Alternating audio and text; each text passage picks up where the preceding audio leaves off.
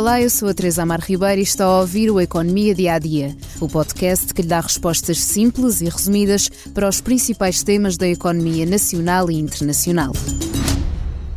A subida do custo de vida tem pesado na carteira dos portugueses e os jovens têm sido um dos grupos mais afetados, já que o início de carreira tende a ser a altura em que os salários são mais baixos.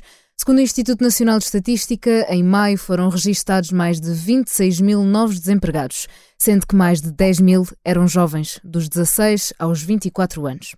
Para combater o desemprego e a precariedade entre os jovens, o governo criou o programa Avançar, que dá, esta segunda-feira, os seus primeiros passos. O objetivo é empregar 25 mil jovens com contratos de vínculo permanente e salário superior a 1.330 euros brutos por mês.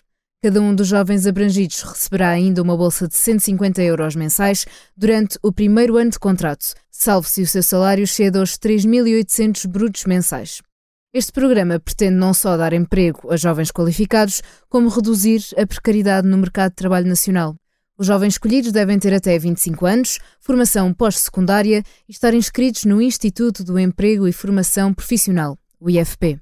Também durante o primeiro ano de contrato, as empresas têm direito a um apoio que começa nos cerca de 8.648 euros, mas que pode ser majorado até aos 12.395 euros em situações específicas. São elas, no caso de contratação de um jovem com deficiência, desempregados de longa duração, se o empregador partir de um instrumento de regulação coletiva, se o trabalho for no interior do país ou, no caso dessa contratação, corrigir a subrepresentação de géneros na empresa. Os empregadores devem assegurar a criação líquida de emprego ou manter o nível de emprego durante pelo menos dois anos. Devem ainda assegurar a formação do jovem e ter a situação tributária regularizada sem qualquer processo de condenação por violação da lei laboral. A empresa empregadora terá ainda direito a um desconto na taxa social única.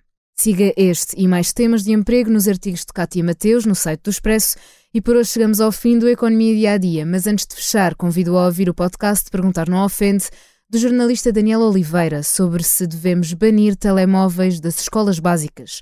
A conversa com uma mãe, uma professora e uma psicóloga clínica. Obrigada por estar desse lado. Se tem questões ou dúvidas que gostaria de ver explicadas no Economia Dia a Dia, envie um e-mail para tearribeira.express.empresa.pt. Voltamos amanhã com mais novidades económicas.